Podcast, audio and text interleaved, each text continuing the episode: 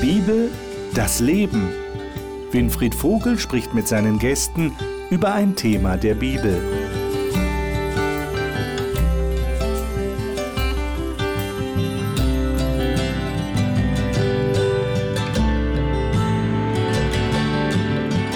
Willkommen in unserer Talkrunde. Hier lesen wir die Bibel und reden darüber. Und wir stellen immer wieder fest, dieser Gedankenaustausch untereinander, der hilft uns und auch Ihnen als Zuschauer, Sie bestätigen uns das immer wieder, die Bibel besser zu verstehen.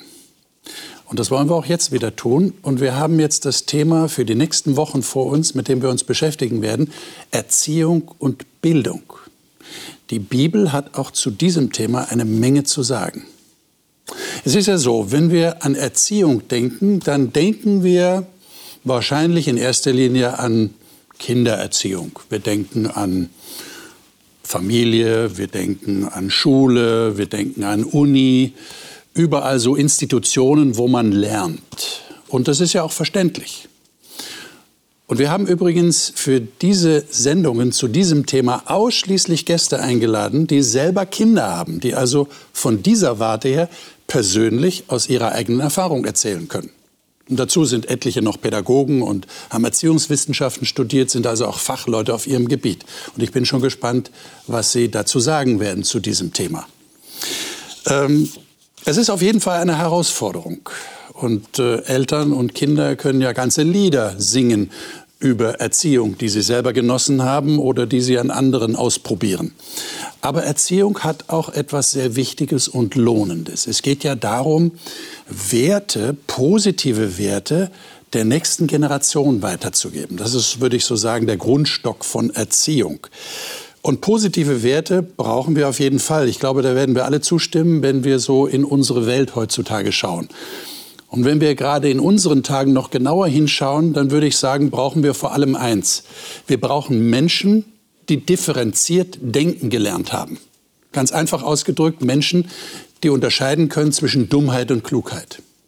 Das brauchen wir unbedingt. Und da spielt natürlich ein Erziehungsprozess eine ziemlich wichtige Rolle.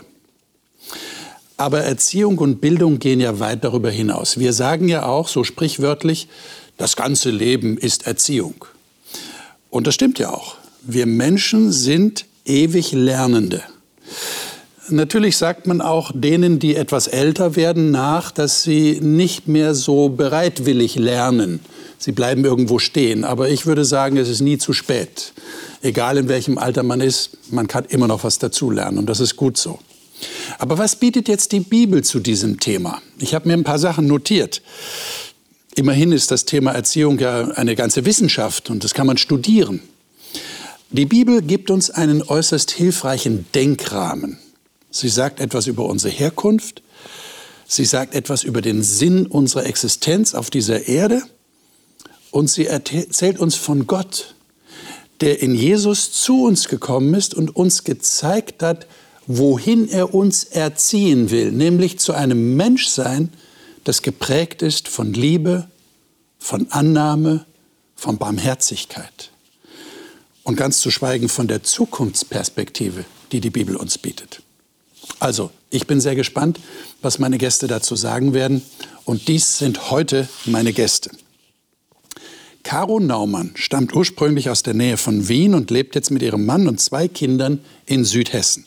Sie ist Lebens- und Sozialberaterin und leitet das Internat am christlichen Schulzentrum Marienhöhe in Darmstadt. Ihr Glaube an Gott bedeutet für sie Stabilität und Zuversicht. Christine Karr lebt in der Steiermark, ist Mutter von fünf Kindern im Alter von zwei bis 13 Jahren und hat Theologie und Erziehungswissenschaften studiert. Sie sagt, der Glaube an Gott sei die Grundlage ihres Lebens. Johannes Waniek kommt ursprünglich aus Baden und lebt mit seiner Frau und zwei Kindern in der Nähe von Stuttgart und ist Pastor. Er hat neben Theologie auch Soziologie studiert und macht derzeit eine berufsbegleitende Ausbildung zum Ehe-, Familien- und Lebensberater. Matthias Gaffron ist in Hannover geboren, in NRW aufgewachsen und lebt schon viele Jahre in Hessen, wo er Audioingenieur bei Hope Media war. Er ist verheiratet und hat drei erwachsene Kinder. Jetzt lebt er im tätigen Ruhestand. So, unser Thema heute, meine lieben Gäste, ist erste Lernprozesse. Und wir fangen tatsächlich bei Adam und Eva an. Und ich lade euch ein, dass wir mal unseren ersten Text dazu aufschlagen, in 1. Mose Kapitel 1, also ganz auf den ersten Seiten der Bibel. Und da haben wir nämlich ganz wichtige Informationen, die uns gegeben werden zu dem, was da ganz am Anfang der Erdgeschichte laut Bibel passiert ist. Und zwar die Verse 26 bis 28. Johannes, darf ich dich bitten, das mal zu lesen? Mhm. Welche Bibelversion hast du dabei? Die Neues Leben. Neues Leben. Sei so gut. Da sprach Gott, wir wollen Menschen schaffen nach unserem Bild, die uns ähnlich sind.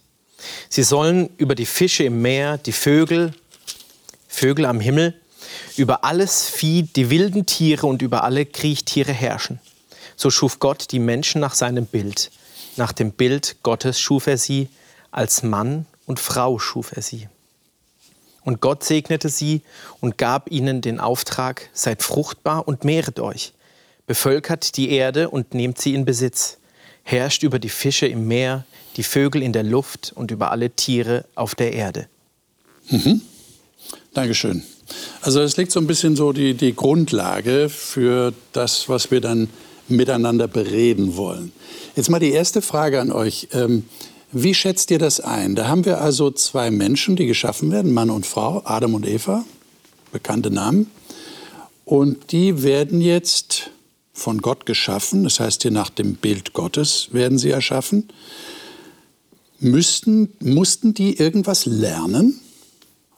Oder habt ihr so die Vorstellung, naja, das war das Paradies, das war ja vollkommen, die sind da von Gott hineingesetzt worden. Später heißt es ja, er hat einen Garten gemacht und da hat er sie reingesetzt. Das klingt fast so wie, wie Puppenstube, ja? Puppen, die man da reinsetzt. So klingt es fast. Aber er hat ihnen praktisch diesen Garten zugeteilt. Jetzt ist die Frage, ähm, wie stellt ihr euch dieses Setting vor? Ist das tatsächlich ein Lernsetting? Oder würde ihr sagen, nee, die mussten eigentlich nichts lernen. Die, die, das war perfekt die waren schon ausgebildet. Also wir denken ja immer an Funktion, wozu lernen. Ja. Also es muss ja immer alles eine ja, genau. einen Sinn Ziel, haben, ein Ziel ja. haben. Ähm, und ich glaube, so pragmatisch äh, denkt Gott nicht, sondern er lässt sie Dinge entdecken. Also man, was verbinde ich mit Lernen? Das ist immer die Frage. Also mir macht Spaß, äh, Sachen zu entdecken, zu erforschen. Da lerne ich was dabei. Okay. Also das wäre schon eine erste Definition für Lernen. Was ist Lernen eigentlich? Du sagst entdecken. Mhm. Ist ja im Grunde genommen nichts anderes. Ich entdecke Neues. Okay. Das heißt, die mussten auch Neues entdecken? Adam und Eva, die hatten viel zu entdecken. Mussten? Mussten? Nee, konnten, durften. Also wenn, wenn ich das hier betrachte, die Imperative herrscht, ne, bevölkert, seid fruchtbar. Das, äh, wenn, wenn ich das mit Inhalt fülle, dann äh, stelle ich mir das sehr spannend vor. Und ähm, um das richtig zu machen, also per Definition vielleicht, bräuchte man erstmal viel Erfahrung. Und ähm, hier schafft Gott einen, einen Rahmen zur Selbstbestimmung hier dürft ihr das und das und, das wird, und das unterstelle ich Gott, auch im Kontext, das wird dich auch glücklich machen. Aber probier dich mal aus. Ich denke auch, also ich denke, dass dieser Garten, der da geschenkt wurde, sozusagen, dieser Rahmen, in den die Menschen hineingesetzt wurden, dass das im Grunde eine Schule war. Also Eden als Schule, Gott als der Meister, als der Lehrer der, der Menschen. Sie haben ja auch Kontakt sicherlich mit Engeln gehabt vor Ort. Also ich denke, da war wahnsinnig viel zu entdecken und kennenzulernen und eben auch ausprobieren und äh, also toll. Ich stelle mir das ganz großartig vor. Es ist ein, eine ganz andere Art von Möglichkeit, auch Dinge zu erforschen und für sich mitzunehmen in sein Leben, als wir sie heute kennen, denke ich. Also ich meine, wenn wir das Stichwort Schule hören, ich weiß nicht, welche Assoziationen ihr damit verbindet. Also in der Corona-Zeit äh, sind ja auch so viele Bilder von Schulklassen so durch die Medien gegangen. Ich weiß nicht, ob ihr das beobachtet habt. Und das ist ja das Bild, das wir von Schule haben. Da sitzen Kinder in Reihe und Glied an Tischen mhm. und vorne steht der Lehrer und sagt ihnen was. Ähm, müssen wir uns so den Garten Eden vorstellen? Eher nicht, oder? Ich meine, Adam und Eva sitzen irgendwo und Gott lehrt sie. Oder ist das so ein, ein, mehr ein natürliches Entdecken? Ich bin in einer neuen Welt und ich staune über das, was ich da sehe. Wäre das eher das, das Bild von Schule im Garten Eden? Was würdet ihr sagen? Ganz klar, ja. Also ich finde schon, dass das Lernen, was ich mir da vorstelle, oder diese Schule in Eden, ganz ein positives Bild ist. Mhm. Das bei uns ist Lernen oft sehr anstrengend. Also wenn ich jetzt allein an die Musikinstrumente der Kinder denke, das ist ja mit viel Mühe verbunden. Aber so stelle ich es mir nicht vor. Oh. Es ist ein, ich kann mehr dazu lernen, ich kann Dinge entdecken. Wenn ich jetzt den Garten, da gibt es die kleinsten, die größten Tiere, die, die buntesten Pflanzen. Das ist ein Durchgehen gemeinsam, ein auf, auf Details hinweisen, auf, ja, jeder hat seine eigenen Vorlieben, aber mhm. Dinge entdecken, ganz eine positive Art des Lernens, empfinde mhm. ich. Mhm. Okay. Wenn wir jetzt Vers 29 lesen, bei mir steht, und Gott sprach, seht her. Also da könnte man vielleicht auch schon eine gewisse Lehrerfunktion oder eine Quelle der Inspiration oder des, des Wissens auch, auch sehen. Ja? Ähm, seht her, so funktioniert es und ähm, dass man dann Bezugspunkt hat. Okay. Das würde so ein bisschen auch äh, Lehrer als Begleiter sehen, ja. oder? Ich bin dein Begleiter auf deiner Erdenkungsreise. Ja. Ja, also für mich hat Schule ähm, sehr viel Negatives ähm, also geprägt bei mir. Und ich habe immer gesagt, wenn ich damit fertig bin, dann fängt das Leben an. Und so war es auch wirklich. Ist eigentlich also, schlimm, nicht? Dass ja, es so ist. ist, ist schlimm. Ja. Ähm, reflektierend, zurückblickend muss ich sagen, Schule war für mich, ich musste essen, obwohl ich keinen Hunger hatte. Also ich finde es viel schöner, wenn Kinder Hunger nach Wissen haben und die Lehrer können ihnen den, den Weg weisen. Ja. ja oder man äh, pädagogisch vielleicht auch einen, einen Hunger her, hervorbringen bei den Kindern. Aber dieses Stopfen, äh, das ist für mich sehr negativ gewesen. Okay. Und das Bild haben wir jetzt geklärt, glaube ich, das haben wir nicht vom Garten Eden, ne? dass da irgendwas gestopft worden ist, nee. sondern das war so, da hat das Leben schon angefangen, oder? Das war Entdecken ja. in Begleitung. Okay, super.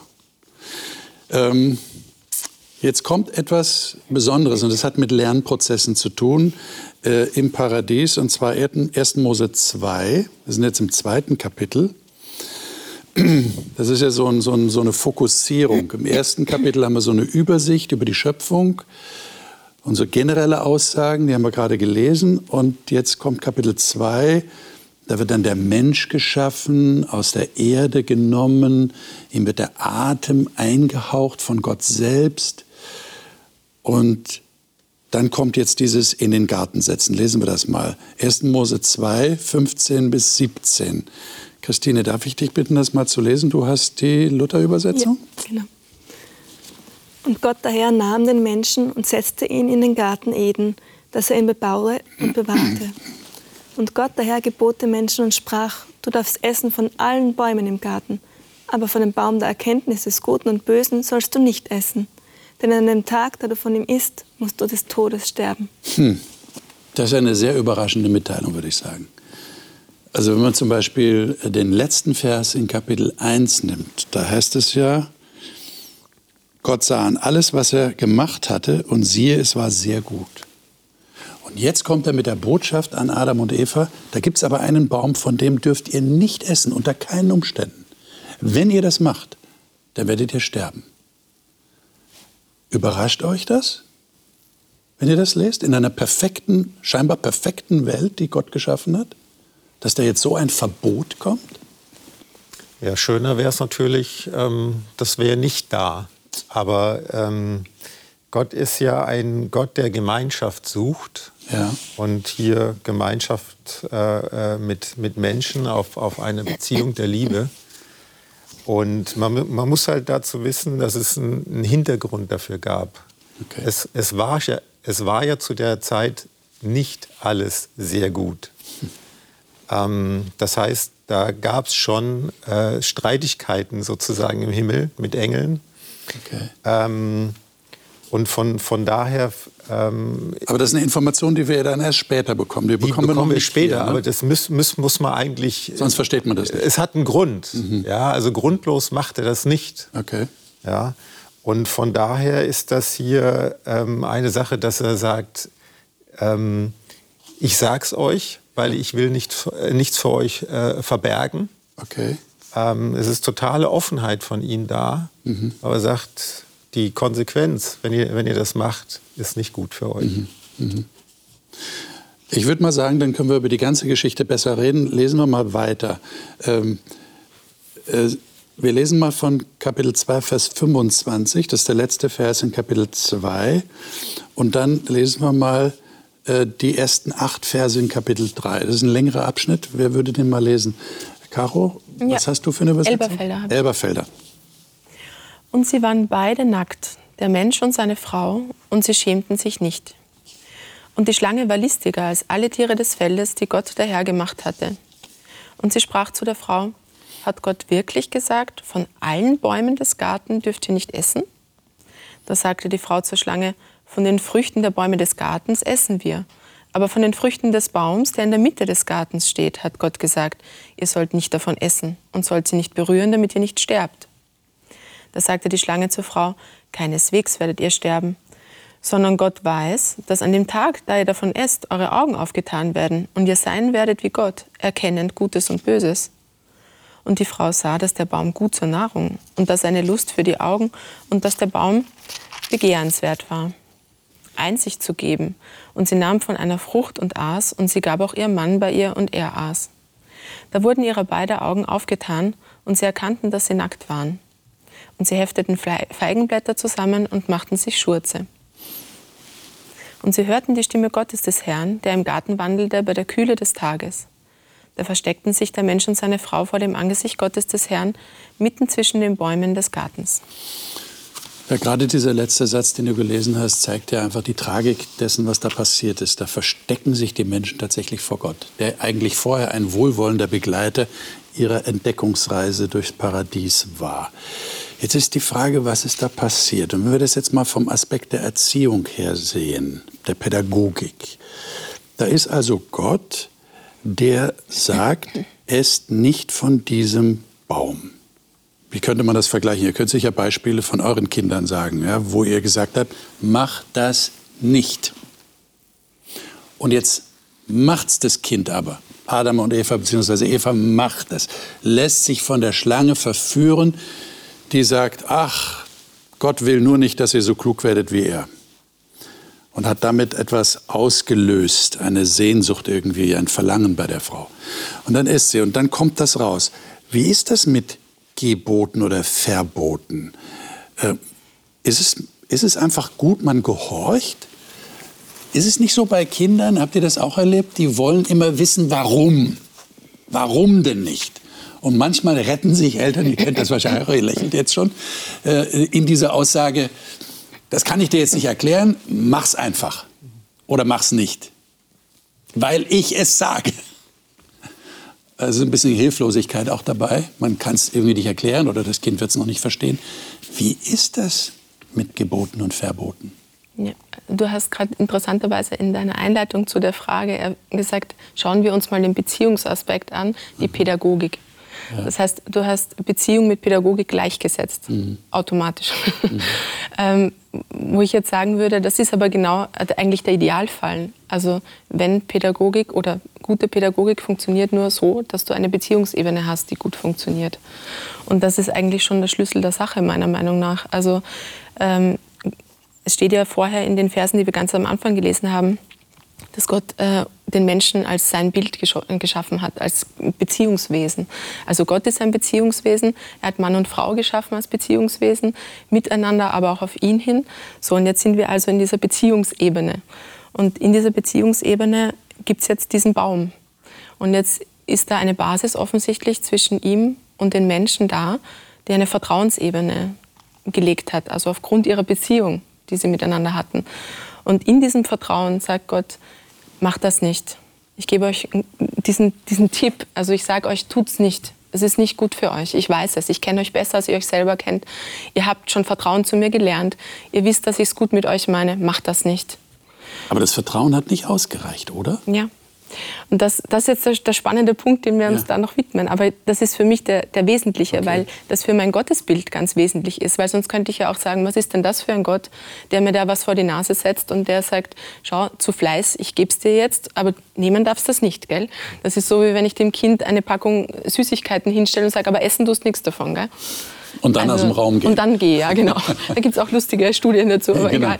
Nee, also, aber das ist mein Punkt. Ich, ich denke, dass das wichtig ist, dass man das versteht. Ähm, weil sonst hat man vom Gottesbild her, denke ich, schon Herausforderungen. Und das wäre schade, wenn man das nur in, in diesem Blickwinkel sieht. Okay. Wie seht ihr das? Also du würdest, ich verstehe dich so, dass du sagst, es geht nicht einfach um, um nicht hinterfragenden Gehorsam, sondern da ist eine, eigentlich eine Vertrauensbasis da. Und da funktioniert das dann. Aber die Frage ist dann, warum hat es hier nicht funktioniert? Mhm. Also ich würde auch da jetzt äh, Eltern und Gott nicht äh, so okay. vergleichen, okay. weil ich glaube, dass Eltern manche Gesetze in Anführungsstrichen, Gebote den Kindern geben, um ihre Ruhe zu haben, äh, um, um sich das Leben leichter zu machen. Stimmt. Ja. Ähm, weil, äh, also eine Frage, die mir mal kam, ist, warum schenkt Gott jungen Menschen Kinder? Eigentlich sollte man mehr so den Älteren die, die, die Kinder geben, die schon ein bisschen reifer sind. Und ich, ich glaube, es hat damit zu tun, weil die Eltern sehr viel dazulernen, wenn sie Kinder haben. Und das ist halt bei Gott nicht der Fall. Das braucht er nicht. Ja. Also von daher Vorsicht, wenn wir unsere Muster, wie wir ähm, Gesetze machen, die häufig mit Machtmissbrauch auch einhergehen, äh, auf Gott projizieren. Das funktioniert nicht. Okay. okay.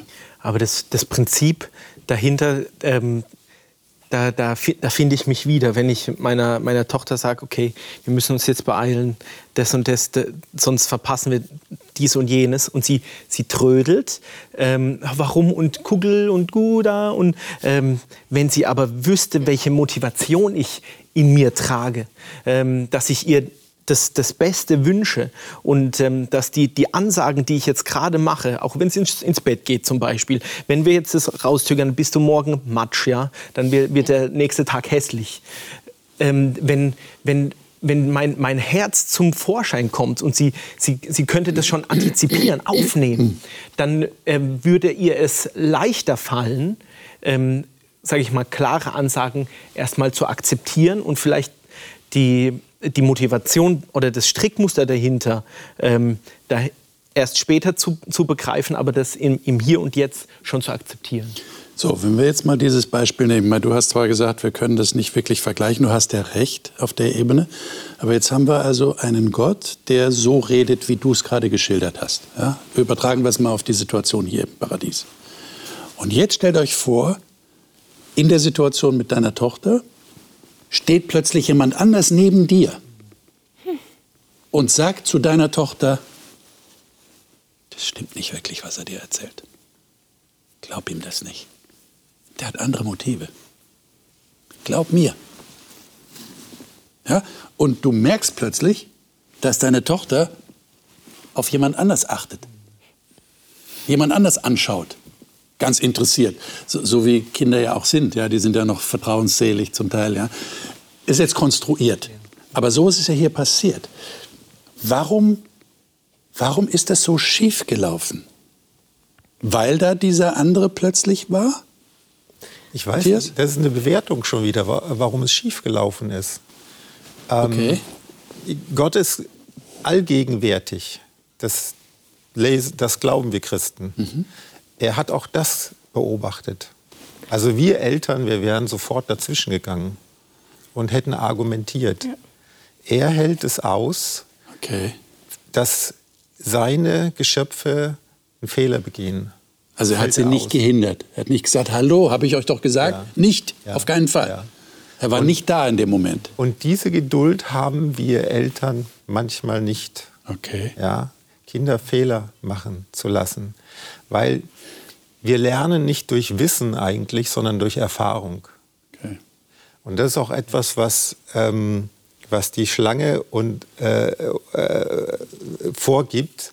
Sie gibt vor, du, sie, ihr werdet wissen, was gut und böse ist. Ich meine, jetzt können wir natürlich über Fehler, Fehler und Fehler sind ja nicht gleich. Wenn jetzt dein Kind über die Straße rennt und vom Auto überfahren wird, dann kannst du dich ja nicht zurücklehnen und sagen, ich habe meine Kinder Fehler machen lassen. Ja. Also es gibt, was ich Ja. damit sagen will, es Ja. gibt ja offensichtlich Situationen, wo der Fehler tödlich ausgeht. Genau. Ja, aber das ist hier auch der Fall. Ja, eben.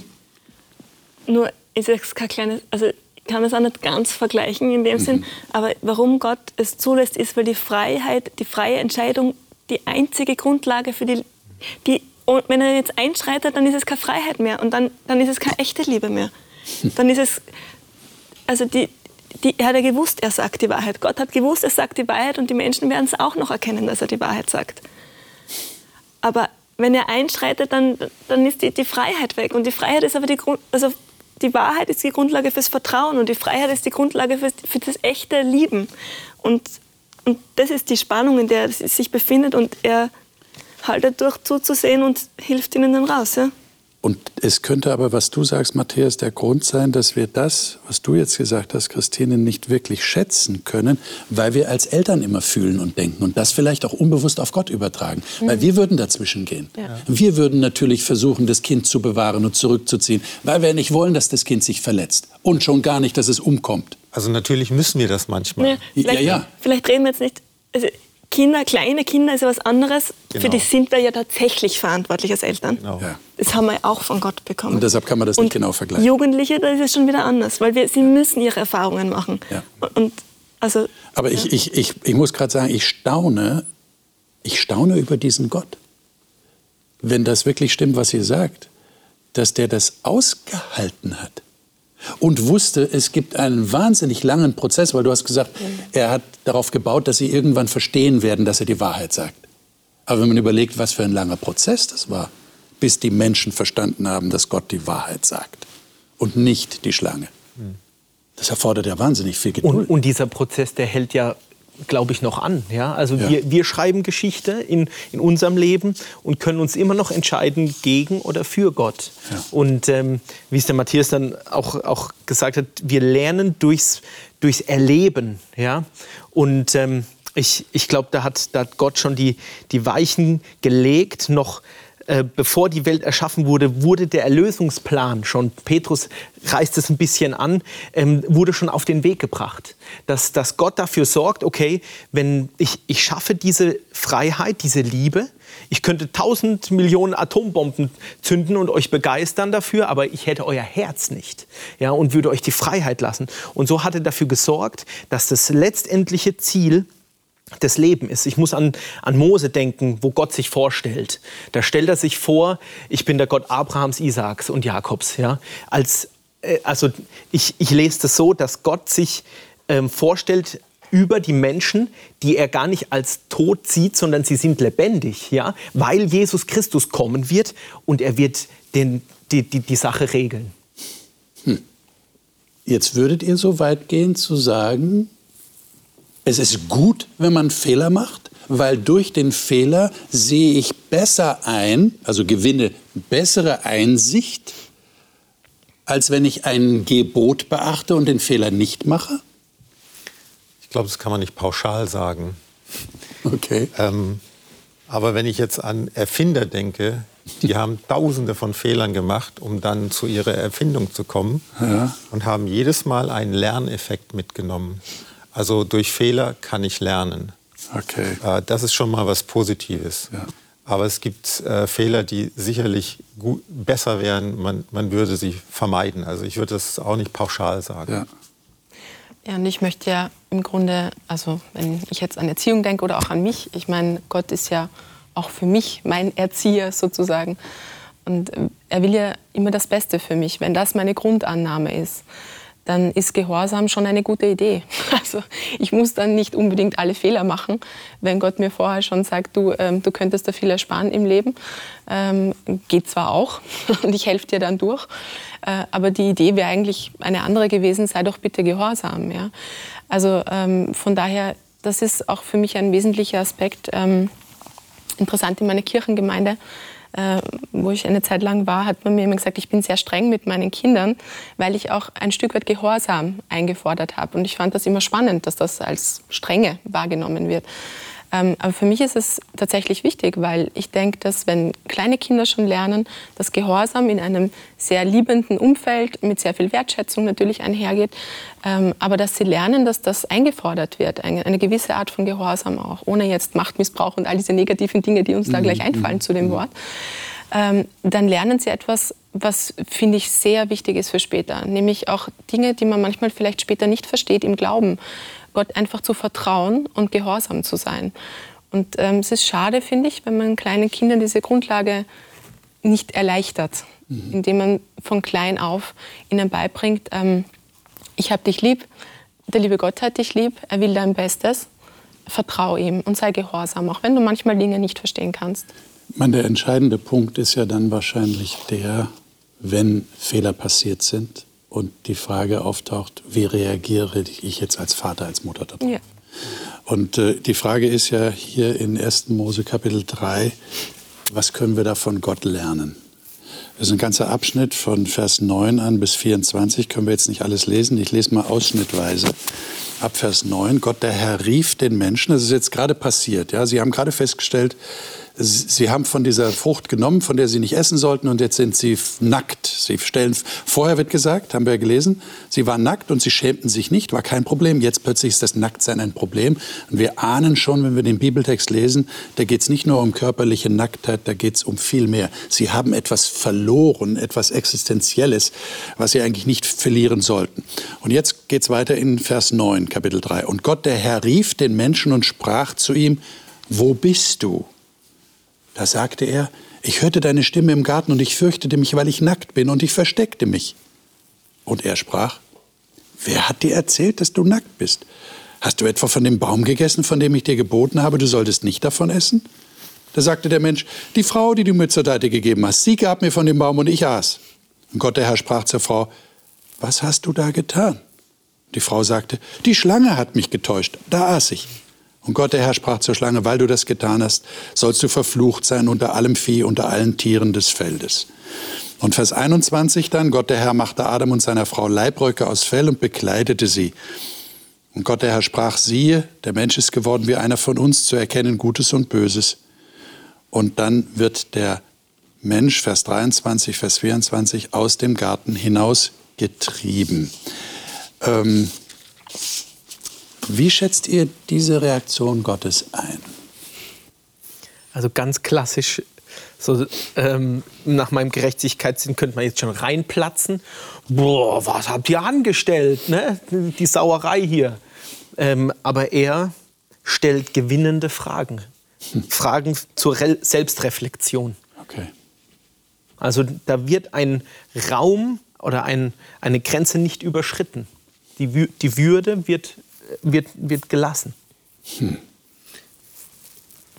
Ja, ich sehe hier auch, dass Gott jetzt nicht ähm, dieses Gebot äh, gibt, von dem Baum zu essen, um äh, seine, wie die Schlange sagt, er will euch was vorenthalten. Hm.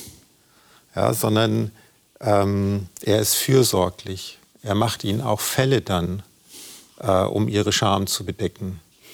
Ähm, es geht ihm überhaupt nicht darum, ähm, seine, seine Macht zu demonstrieren, sondern es geht ihm darum, Menschen reifer werden zu lassen. Also das ist der Fokus.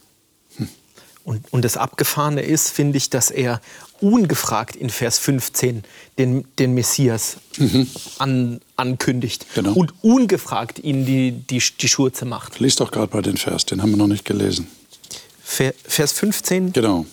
Von nun an setze ich Feindschaft zwischen dir und der Frau und deinem Nachkommen und ihrem Nachkommen. Er wird dir den Kopf zertreten und du wirst ihn in seine Ferse beißen. Ja. Klassische Verheißung, ja. Mhm. Auf, den, auf den Retter, der da kommen soll. Mhm. Und das, das ist das Herz Gottes, ja. Wenn, wenn, wenn wir an, an dem, dem Baum uns dann fest festhangeln und, oder festhalten, na, aber Gott, er hat, er hat was, was ähm, Böses da gemacht, der, diesen Baum hätte er gar nicht äh, pflanzen sollen, aber hier sieht man nur, nur die, ähm, die, das, das Herz Gottes, wie er ähm, tatsächlich dem Menschen ähm, helfen möchte, in eine Beziehung reinzugehen, die natürlich, und dafür steht der Baum, ähm, gekappt werden kann. Aber das Drumherum schreit einfach danach, wie, wie, wie, wie herzlich und liebevoll dieser Gott ist.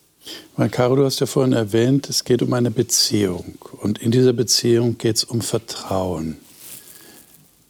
Also das wäre ja dann schon ein Vertrauensbruch, der hier passiert ist.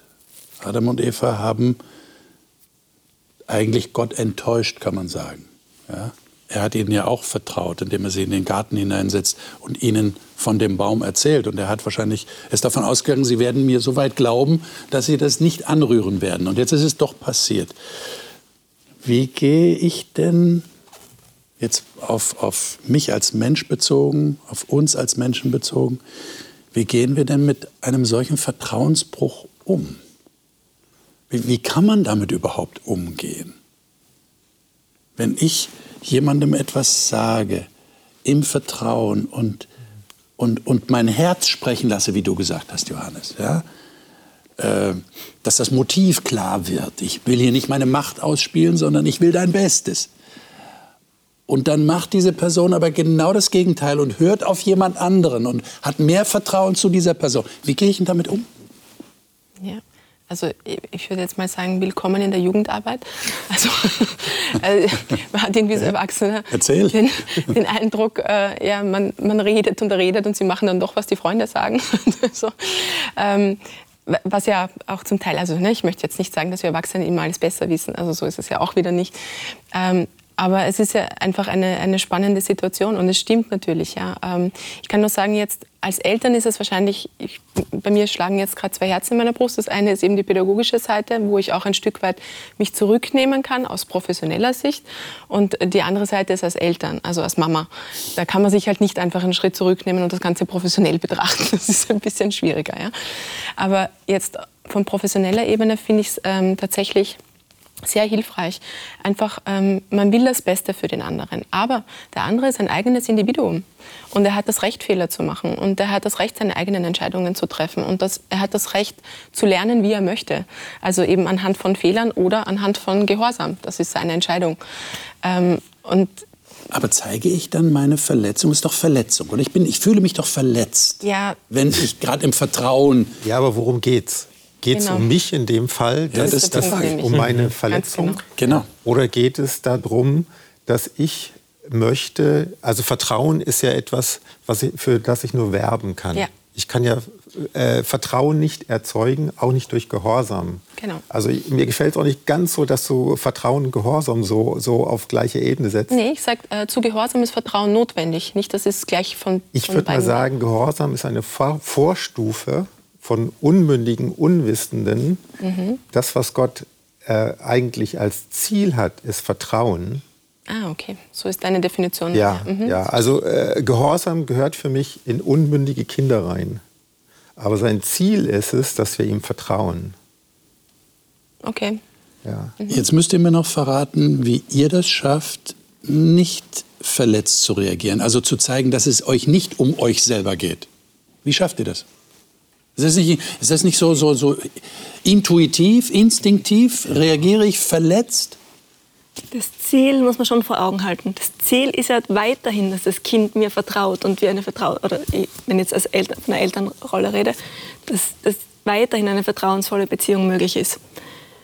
Aber es gelingt natürlich nicht immer, wir sind Menschen. Und gleichzeitig habe ich mir da gerade gedacht, vielleicht hat uns Gott deshalb auch als Ehepartner geschaffen, weil mit, mit dem Ehepartner kann man auch diese Dinge besprechen. Also dieses, und im Professionellen hat man es ja auch mit der Supervision. Also das ist, ja, da gibt es eine andere Ebene, wo man sich da bespricht. Okay. Aber zu den Kindern ist das Ziel, dass man sich so verhält, dass das Vertrauen weiter möglich ist. Gott tut es da. Und diese klar. Ebenen sollten auseinandergehalten werden. Mhm. Die sollten nicht vermischt werden. Das ist ganz wichtig. Okay. Aha. Aber die Gefahr ist schon gegeben. Ne? Das Risiko ist da, dass ich, dass ich persönlich verletzt bin, mich das angegriffen fühle das durch das, was der andere tut. Mensch. Ich bin ein natürlicher Mensch. Mensch ja, und das ist ein Reflex. Ja. Ja, aber wir sind ja nicht da, unsere Reflexe zu leben, sondern uns zu reflektieren. Ja. Aber das auszuhalten, dass der andere etwas macht, was ihm nicht gut tut, obwohl ich ihm gesagt habe, mhm. ihn gebeten habe, händeringend das nicht zu machen, das ist nicht leicht, oder? Damit an, mit das anzuschauen. Nein, das und, und ihn trotzdem die Entscheidung treffen zu lassen. Was, was glaube ich, hilft, ist ein, ein Blick ins, ins eigene Leben. Wie oft habe hab ich das praktiziert? Und was hat mich dann getragen? Menschen, meine Eltern, Freunde, Leiter von Freizeiten. Ähm, und und, und die, die haben das ausgehalten, die haben mir das vorgelebt. Und ähm, das hat mich geprägt. Und da, das ist, glaube ich, auch eine Ressource in mir, ähm, also aus meiner Biografie heraus, ähm, das auch als, als Motivation zu nehmen. Also persönlich nehme ich natürlich auch, auch, auch Gott, ja, aber das Erleben, wie wir es schon am, am Anfang gehört haben, das Erleben, das prägt einfach so arg. Sagt mir noch zum Schluss unserer Runde, was nehmt ihr als wichtigste Botschaft aus diesem Text mit, aus dieser Geschichte? Adam und Eva. Dass Gott nicht gleich ähm, perfekte äh, Menschen da vor sich haben will, sondern er setzt auch auf die Zeit. Und ich glaube, das ist auch wichtig bei unserer Kindererziehung, die, die Zeit ähm, auch diesen Aspekt mit reinzunehmen. Manches ähm, braucht einfach Zeit und manches lernen Kinder halt auch erst mit 50. Okay. Was sagen die anderen? Also Nehmt ihr mit? mich hat ein, ein Text be bewegt, ich habe ihn jetzt nicht mit, mit reingenommen, aber äh, Jesus sagt, wem viel vergeben wurde, dem, der, der liebt auch viel. Ja. Und ähm, was, was, mich, was mich für mein Leben inspiriert, ist, dass ich Verantwortung für das, was ich tue, einfach übernehme. Dass ich sage, okay, ich habe Mist gebaut, auch, auch zu meiner Tochter, äh, zu meiner Frau, zu meinen Nachbarn und so weiter. Und ähm, dass, dass wir da was, da wir was finden. Und dass ich so auch mit den Fehlern anderer, weil mir so viel vergeben wurde von Menschen und von Gott, dass ich, dass ich das ausstrahle, dass ich strahl, strahle, ausstrahle, ja. Liebe Zuschauer, die anderen beiden werden sicherlich noch zu Wort kommen, wenn wir diese Runde fortsetzen das nächste Mal. Aber ich sage Ihnen, was ich vor allem mitgenommen habe. Mich beeindruckt dieser Gott ungeheuer, der, der ja enttäuscht gewesen sein muss, dass Adam und Eva sich so verhalten haben, obwohl er ihnen etwas anderes geraten hat. Aber er hält das aus, er läuft ihnen hinterher, er stellt ihnen Fragen zur Selbstreflexion. Und er hat einen Plan, für den er einen sehr, sehr langen Atem hat. Also allein das gibt uns ja schon wahnsinnig viel Stoff zum Nachdenken und auch zum Praktizieren in unseren eigenen Lernprozessen. Egal, ob es jetzt unsere Kinder betrifft oder unser eigenes Leben. Denn wir haben ja gesagt, wir lernen bis zum Ende unseres Lebens. Das nächste Mal, nächste Woche, werden wir wieder hier in dieser Runde sein und werden über die Familie reden. Und der Titel ist, wo alles beginnt. Es ist ja so die Kernzelle der Gesellschaft, so sagen wir. Da fängt alles an, da fängt das Leben an. Was sagt die Bibel dazu? Ich glaube, das ist ein ganz wichtiges Thema. Ich hoffe, Sie sind dann wieder dabei. Bis dahin wünsche ich Ihnen wie immer alles Gute, Gottes Segen für Sie ganz persönlich.